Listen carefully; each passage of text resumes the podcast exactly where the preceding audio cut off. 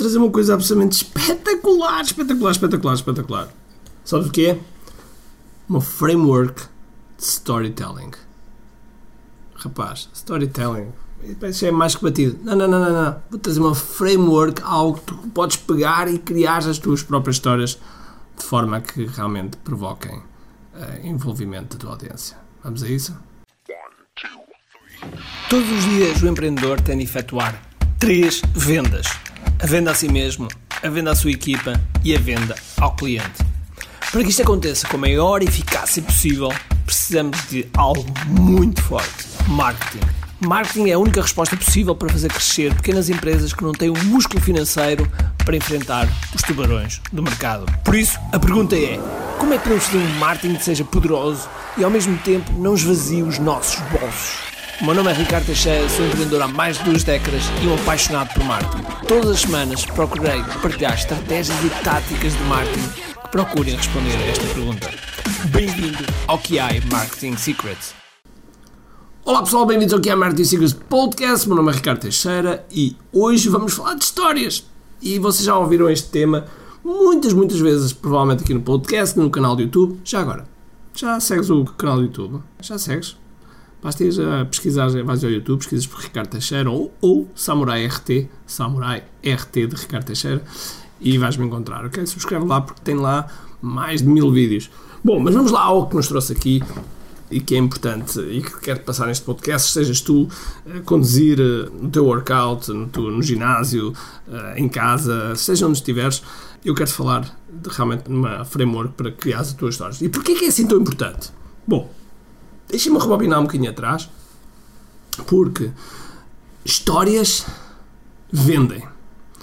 A tua história vende. A tua história conecta. A tua história faz com que a pessoa do outro lado se vá ligar em algo que tu contaste na tua história. E provavelmente aquilo que tu tens medo de contar, aquilo que tu tens vergonha de contar, aquilo onde te sentes mais vulnerável, muito provavelmente eu quase que garantia 100%, mas não posso, mas 99% é aquilo que vai conectar com a tua audiência e vai te fazer vender. Porque nós aparecermos como super-heróis não é aquilo que vende, não é aquilo que vende, não é aquilo que conecta, mas sim a tua autenticidade. Eu já falei lá atrás, temos aí vários podcasts em que eu falo sobre isso, e esta conexão nasce na história. Agora a pergunta que se põe é: ok, já percebi que realmente precisa de história, então como é que eu conto uma boa história? Como é que eu pego na minha história e, e conto uma boa história? Ou a história de um cliente, ou a história de alguém que vai servir para um exemplo teu, por exemplo. Ok? Então, isto é dividido mais ou menos aqui, vamos, vamos pôr aqui 10 passos, ok? E, e deixa-me dar o crédito desta framework, porque é uma framework não criada por mim, mas que eu aprendi, aprendi com, é, com ao vivo com um senhor chamado Don Miller, e que é absolutamente extraordinário e que tive a oportunidade de conhecê-lo pessoalmente em Durango, Colorado, no meio do Mastermind e ele é uma pessoa extraordinária. E então, ele divide isto em 10 passos. Não são bem 10 passos, mas são 10 momentos e que, e que já vais perceber.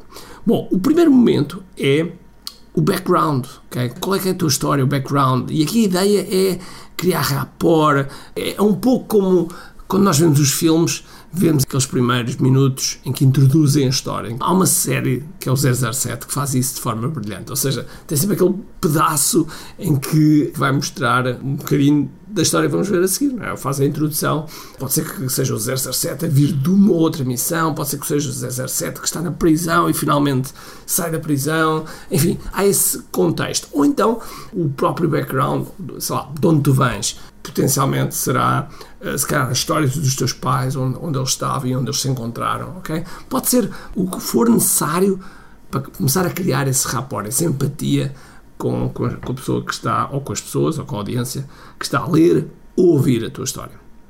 O segundo ponto é o problema, o desafio, os desafios que na história a pessoa vai enfrentar. E estes desafios podem ser desafios externos, e os desafios externos podem ser, no fundo, aquilo que vai à volta. Hoje em dia, a pandemia é um desafio externo, mas depois há os desafios internos. E o desafio interno é aquilo que passa-se dentro de nós. O desafio externo pode ser a pandemia, mas o desafio interno pode ser o medo, pode ser a paralisação, pode ser a história que não sei se vou conseguir, porque se calhar os tempos são difíceis, que as pessoas não, não, vão, não vão comprar, porque uh, todas estas histórias que vão passar-se na cabeça é um desafio interno. E depois também, por vezes, há um desafio filosófico que a pessoa pode pensar assim, mas eu, se eu vou vender agora, no meio da pandemia, e se calhar estou a ser oportunista, eu, se calhar, eu estou a ver uma coisa que se calhar não devia fazer isto, porque estou a aproveitar-me da desgraça dos outros, ok? É um problema filosófico, é um problema filosófico.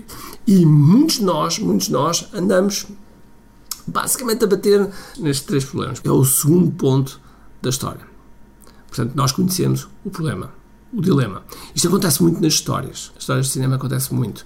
O Karate Kid. O Karate Kid tem um desafio interno, que é ele, ele saiu da... Eu estou a falar do Karate Kid da versão original, não é a versão do Will Smith. Que ele sai do local onde vivia, vem para uma outra cidade que não conhece ninguém, há ali um, um, conflito grande interno porque não gosta de, de, de, passar isso. Tem um conflito externo que é os, os amigos que não são amigos estão-lhe a bater. Estão a perceber? Há sempre um desafio que, principalmente no cinema, fazem de forma muito bem. E depois há um terceiro momento em que encontra o mentor. Encontra o mentor e esse mentor vai compreender os seus medos. Okay? Vai ter empatia, vai ter autoridade, uh, inclusive vai fazer com que a pessoa descubra a oportunidade. E aqui pode ser, pegando aqui o exemplo do Karate Kid, conhece o Mr. Miyagi. Okay? E o Mr. Miyagi, ele tem uma empatia com ele, ele é uma figura de autoridade, ainda por cima é um sensei, e descobre a oportunidade que é aprender Karate. E então, esse é o quarto passo. O quarto passo que é dar-lhe um plano. E o plano é ele aprender Karate e entrar no torneio. E entrar no torneio. E, portanto, ele passa depois ao quinto passo, que é incentivar para a ação. Okay? Então, o incentivo, aqui sim, o dar-lhe um plano vai ser o treinar, o karate, vai ser o wax on, o wax off lá. Não sei se estás lembrado do filme, que ele começa a pintar, começa a limpar, etc., sem perceber que está a treinar, que está a treinar karate. E, portanto, é o quinto passo que nós falamos do incentivo para a ação, de forma direta e de forma indireta. E aqui, de forma indireta, é precisamente isto que eu estava a dizer. Okay? Ele está a treinar sem saber, porque está a fazer limpezas. Eu também fiz quando fui ao Chidashi, de um senhor japonês.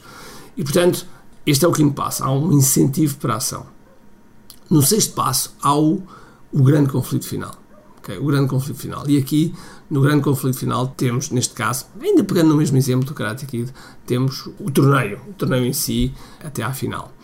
E mesmo aí, na final, uh, e agora passamos para o sétimo ponto, que é resulta em. E aqui na final, na própria final, há um momento dramático em que logo o Daniel está está, marca um ponto, está empatado, etc. Mas depois, do outro lado, o John Lawrence faz um ataque ilegal à perna dele e ele fica lesionado e quase que vai desistir. E portanto, depois deste sétimo passo, que é o resultado em que pode ser em sucesso ou em falhanço. E normalmente nas histórias há este momento quase, quase no fim, que é o grande momento, que é o clímax do filme. É, é precisamente nesse momento que ou ele realmente tornou-se um grande sucesso ou, ou ele uh, teve um grande falhanço.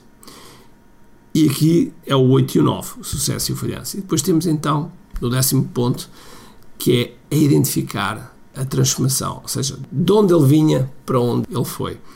E se nós olharmos, por exemplo, para a história de um cliente, ele passa por isso. E aqui este ponto, o décimo ponto, é o ponto-chave para nós percebermos de onde é que o cliente veio e como é que ele se foi transformado por nós. E se tu constituís essa história com vários destes pontos, conduzires uma entrevista e contares a história do teu cliente em que tenha toda esta jornada, tu vais ver que as tuas vendas vão disparar. E portanto, tens aqui uma framework que eu ensino também no, no nosso programa do KDF, mas trouxe-te aqui assim, um, um, resumo daquilo que podes utilizar. E que, porque muitas vezes as pessoas perguntam: Ah, mas como é que nós fazemos um testemunho? Ou como é que nós criamos, como é que nós contamos a história de um cliente? Pois é, tens aqui então uma framework, espero que seja útil para ti e espero que, que realmente traga-te uma grande, grande mudança na forma como fazes o teu marketing. Ok? Bom, se gostaste disto, então faz-me um favor, tira já um screenshot à tua ecrã, partilha nas redes sociais, no Stories, marca-me a mim, Samurai RT ou Ricardo Teixeira, eu terei todo o gosto em ir lá e comentar, porque eu gosto sempre muito, muito, muito de ver os vossos insights, principalmente se colocares um insight, eu adoro, adoro ver isso, fico à espera. Ok? Espero que tenhas um grande, grande dia, cheio de força e energia. E acima de tudo, comente aqui.